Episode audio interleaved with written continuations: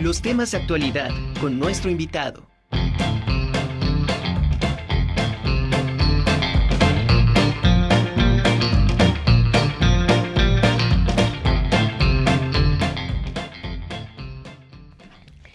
El arquitecto Jesús Corro Ferrer fue un arquitecto poblano, egresado de nuestra máxima casa de estudios y que dejó un gran legado artístico tanto en Puebla como en otras partes del mundo. Nuevamente doy la bienvenida a doña Consuelo, doña María del Consuelo López y Martínez, viuda de Corro, para que nos platique acerca de muchas de las eh, anécdotas que tiene bajo su resguardo. Doña Chelito, ¿cómo está? Qué gusto saludarla nuevamente. El gusto es para mí, Ana, mí, mucho, muy bien, estoy muy bien, gracias a Dios. Qué bueno. Oiga, doña Chelito, pues nos quedamos picados la vez pasada.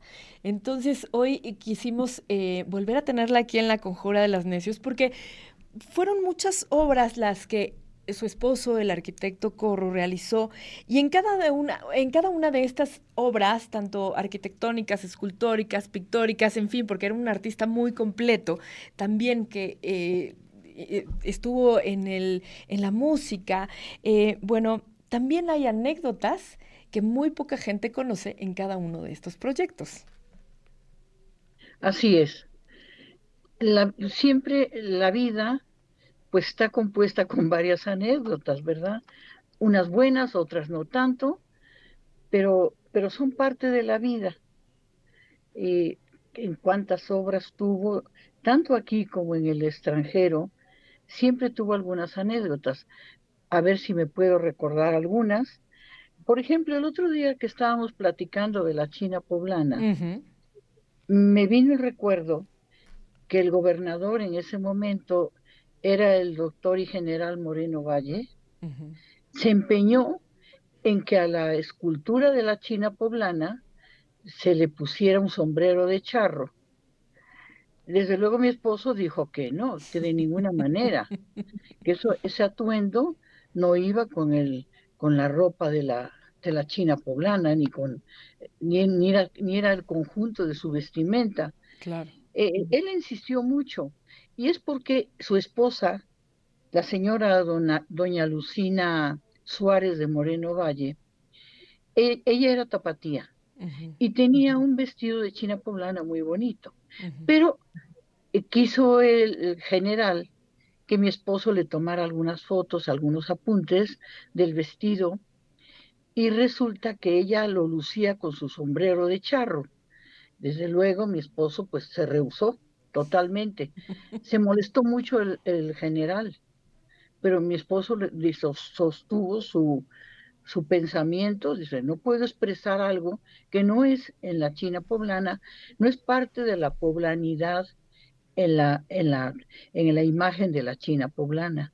Y entonces, pues, se tuvo que hacer así, tal como quedó.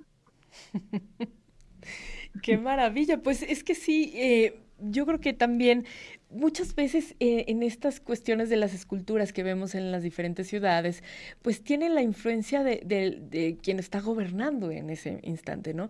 Y que muchas veces los artistas no tienen esta libertad de poder, eh, pues, hacer la obra tal y cual la, habían pensado, pero en este caso, bueno, el arquitecto sí pudo, sí pudo salvar su, su, su, su obra, ¿no? Sí, él siempre se puso su concepto su integridad ante todo. Si eso no iba, pues no, no va. Claro. entonces, por ejemplo, cuando este, bueno, se me fue, ahorita quería platicarles de que dos días después de la inaugurada la China poblana, se inauguró el monumento al general, al, bueno, al general, al Moreno, este, ay, perdón, José, el general José María Morelos y Pavón. Y este, ese monumento tiene eh, unas bases de cantera, pero despega un, un pergamino que con, las con las inscripciones de la Constitución. Bueno, pues ese monumento lo hizo en cuatro o cinco días. ¿Cómo? ¿Sí? No dormía. ¿De verdad? No dormía, de verdad. no dormía. Y este fue hecho en, en grano de, de, mármol. Está, está construido todo en grano de mármol. Okay. Pero sí no dormía. Y sí pasaba las noches en vela, con tal determinación. Mire, siempre en el gobierno se encargan las obras al cuarto para las doce, como dicen. Son mucho tiempo de proyectos, de aprobaciones, pero a la hora de ya de echar a andar la obra, es ya casi, casi cerca de la inauguración. Sí. Oiga, entonces estoy tratando de, a ver, quiero entender, eh, ¿el arquitecto Corro esculpió esa, esa, esa obra? Sí. Ok. Entonces por eso no dormía. No dormía y como tuvo problemas con la construcción de la China poblana, del monumento, desde su construcción, el otro día les platicaba que la cimentación pues era lodosa, fangosa. Sí. Entonces, para cimentar y cargar todo, la, todo el monumento, porque todo está construido en piedra labrada, tuvo que poner una zapata, anclarla y ponerla muy gruesa, con mucho hierro, con mucho acero, para que pudiera sustentar todo el conjunto, el peso de todo el monumento, que eran, eran tres, este, eran tres, tres tazones. dos, Bueno, la base y dos tazones, el de medio y el de arriba. Si tuvo que, por, e, todas esas cosas se atrasaba, entonces también al mismo tiempo estaba trabajando en el otro monumento, en el de, general José María Morelos y Pavón. ¡Qué maravilla! O sea, era, era, era, la verdad es que era muy movido. Y bueno, sabemos que eh, tenía esta, esta capacidad de, de, hacer escultura y pintura. Entonces, me puedo, no sé, me, me imagino que también a, a, la vez, pues, hacía apuntes, no sé, a mano alzada de algún otro proyecto y al mismo tiempo a lo mejor llevaba más de un, más de dos proyectos a la vez. Sí, así es, porque pues era arquitecto y construía. Entonces también tenía que cumplir algunos proyectos y esculturas, construcciones, que no podía este, desprenderse de eso. Con el tiempo, por la irregularidad de muchos trabajadores de ese entonces, pues que, por ejemplo, los lunes faltaban. Claro. No, pues no llegaban, hacían San Lunes.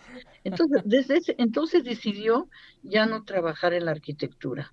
Se dedicó más bien a las obras de arte, a la escultura, a la pintura, al, al muralismo, desde luego. Y vitral, también fue vitralista. Okay. También fue vitralista. Claro. Oiga, doña Chelito, qué maravilla hoy lo que, lo, que nos comparte del arquitecto Jesús Corro. Le agradezco muchísimo y bueno, le agradecemos más bien porque también eh, la, la, productora es fan de escucharla y bueno, le mandamos un abrazo enorme y esperemos que, que regrese pronto para que nos siga contando más anécdotas sobre la obra del arquitecto Jesús Corro. Con muchísimo gusto. Hablaremos de sus obras de las dificultades y anécdotas que tuvo, con muchísimo gusto. Excelente, pues muchas gracias, doña Consuelo. Un abrazo enorme. Abrazos para ustedes también. Gracias.